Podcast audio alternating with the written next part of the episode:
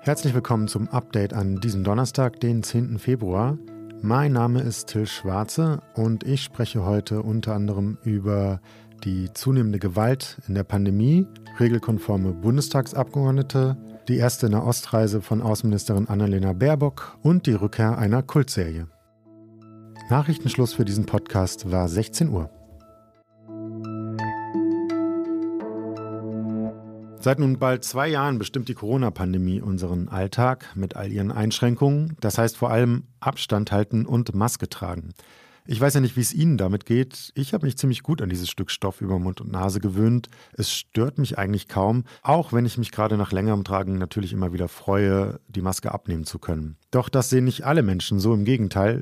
Die Maske ist zu einem Symbol der staatlichen Corona-Maßnahmen geworden und wer diese Maßnahmen ablehnt, benutzt die Maske, indem er sie eben nicht benutzt oder nicht richtig benutzt, um gegen all die Einschränkungen und was eben sonst noch so missfällt, zu protestieren oder auch um einfach zu provozieren. Deshalb kommt es immer wieder zu Streit. Die Maskenverweigerer reagieren damit unter auch ziemlich aggressiv oder sogar mit Gewalt. Dass eine solche Auseinandersetzung sogar tödlich enden kann, hat der Fall in Ida Oberstein gezeigt als ein Mitarbeiter einer Tankstelle wegen des Streits um das Tragen einer Maske erschossen wurde. Auch wenn das ein extremer Ausnahmefall ist, fast täglich kommt es zu Angriffen wegen der Corona-Maßnahmen. Das zeigen Recherchen von Zeit Online. Und wie groß das Ausmaß solcher Übergriffe ist, darüber spreche ich jetzt mit Kai Biermann aus dem Investigativressort. Hallo Kai. Hallo Till, grüße dich. Ihr habt euch das Pandemiejahr 2021 angeschaut. Wie schlimm war es denn? Zu welchen Ergebnissen seid ihr gekommen?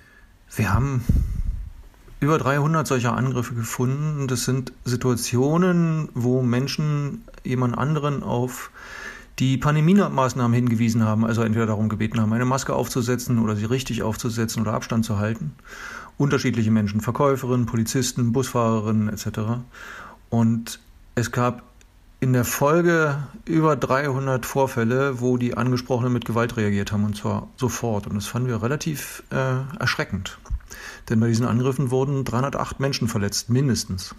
Oft lesen wir äh, in den Medien auch dann von Streits aufgrund der Maskenpflicht. Ist das auch tatsächlich die häufigste Ursache oder was habt ihr noch für Gründe gefunden? Also wir haben uns bei unserer Recherche auf diese Vorfälle konzentriert. Wir haben in erster Linie versucht herauszubekommen, wie oft diese Maskenpflicht, die ja ganz normale Menschen oft durchsetzen müssen in irgendwelchen Geschäften oder in Bahnhöfen, zu Problemen führt, weil wir den Eindruck hatten, nach dem Lesen von vielen Berichten darüber, dass es ein Phänomen ist, was niemand auf dem Schirm hat. Also es gibt ja relativ ähm, gute Statistiken inzwischen bei den Polizeibehörden darüber, wie oft Testzentren zum Beispiel äh, angegriffen oder angezündet oder beschädigt werden. Es gibt Versuche, die gewalttätigen Ausschreitungen bei Demonstrationen ähm, zu beobachten und zu ähm, systematisiert zu erfassen. Aber so diese ganz alltägliche Gewalt beim Discounter, ähm, im Zug, im Bus, die hat nach unserer Einschätzung niemand auf dem Schirm gehabt bisher. Und wir haben versucht, genau diese zu erfassen. Mhm. Und warum ist das so schwer, die Daten dazu zu erfassen? Warum Gibt es dazu keine Statistik? Polizeistatistiken funktionieren nach dem Muster, wenn keine Schublade vorhanden ist, in die man was einsortieren kann, dann gibt es die Zahlen nicht. Und im Laufe des Jahres 2021 haben verschiedene Polizeibehörden in einigen Bundesländern angefangen, so einen ja, Informationsmarker zu setzen in ihren Polizeimeldungen, der lautet Corona. Das heißt aber nur, dass irgendein Bezug zur Corona-Pandemie vorhanden ist. Das heißt noch nicht, dass man das genau auswerten kann. Das kann man bislang nur händisch auswerten.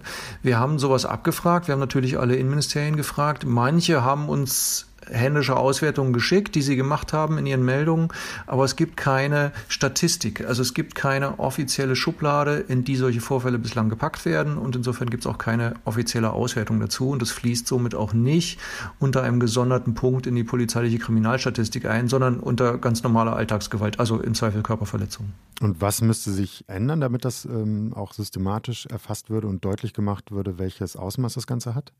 Wir wollten darauf hinweisen, dass viele normale Menschen, die eigentlich nichts mit staatlichen Maßnahmen zu tun haben, durch die Pandemie dazu gezwungen sind, staatliche Vorgaben durchzusetzen. Ja, also zum Beispiel Menschen in Testzentren, Menschen aber auch in ähm, Drogeriemärkten, Menschen in Bussen, Bahnen, Bahnhöfen.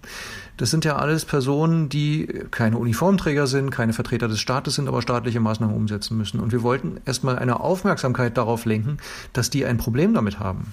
Also, mhm. dass die auch allein gelassen werden mit diesem Problem. Ja, weil es sind ja oft, also in vielen Fällen sind es Polizisten oder Security-Mitarbeiter, aber längst nicht in allen, sondern in vielen Fällen sind es ganz normale Menschen beim Bäcker, die sich in der Schlange umdrehen und sagen, äh, Entschuldigung, können Sie bitte eine Maske aufsetzen? Das ist hier Vorschrift. Und dann kriegen sie mit dem Regenschirm eins über die Rübe.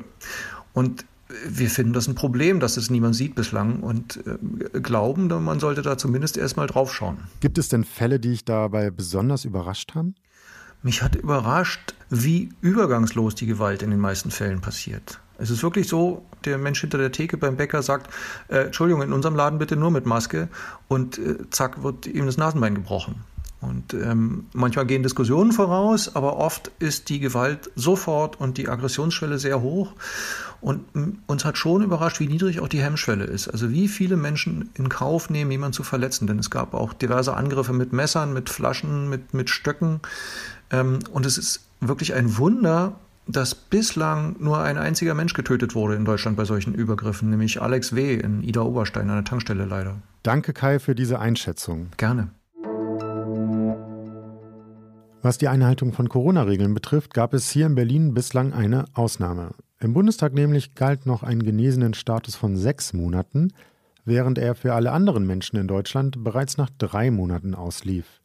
Nach viel Kritik wurde diese Sonderregelung jetzt von Bundestagspräsidentin Bärbel Baas gestrichen. Ab kommender Woche tritt diese neue Regelung in Kraft.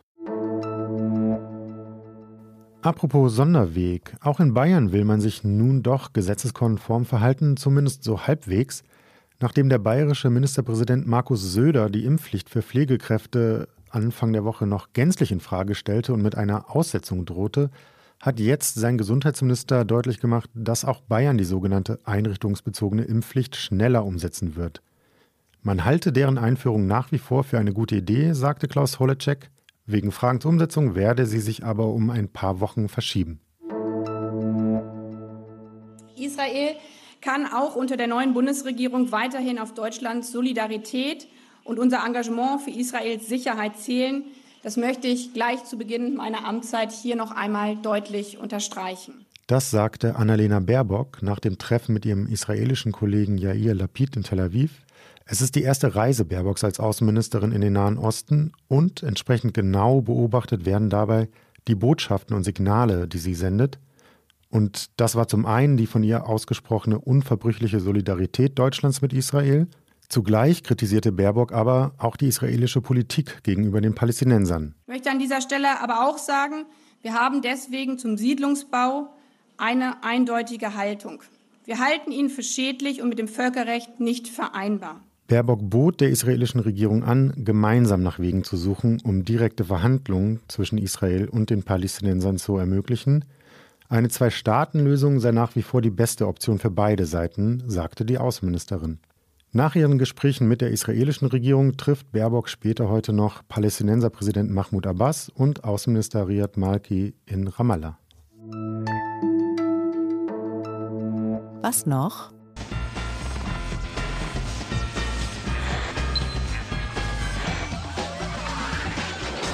Na, werden da bei Ihnen auch Erinnerungen wach? Oder wissen Sie etwa nicht, worum es geht? Ich sitze vor Spannung auf der Sitzkante. Meine Lieben. Futurama kommt zurück. Wenn Sie jetzt immer noch auf dem Schlauch stehen, muss ich Ihre, verzeihen Sie mir bitte, Bildungslücke schließen. Futurama ist nämlich eine der großartigsten Zeichentrickserien aller Zeiten. Hauptfigur ist der Pizzalieferant Fry, der sich Silvester 1999 aus Versehen selbst einfriert und im Jahr 3000 wieder aufgetaut wird.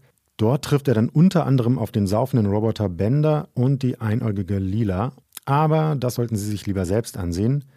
Futurama ausgedacht hat sich Simpsons-Erfinder Matt Groening, der auch für die 20 neuen Folgen verantwortlich sein wird. Nächstes Jahr sollen sie beim Streamingdienst Hulu laufen.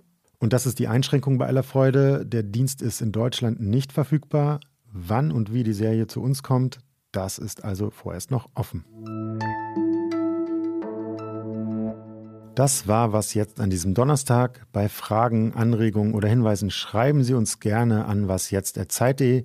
Vielleicht ja auch mit einer Serie, die aus Ihrer Sicht zur Allgemeinbildung gehört. Morgen früh hören Sie bei meiner Kollegin Pia Rauschenberger unter anderem, wie gut sich Annalena Baerbock als Außenministerin schlägt. Das war es mit mir, Till Schwarze. Einen schönen Tag und bis bald.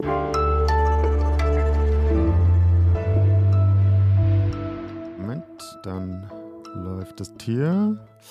Du startest auch hoffentlich und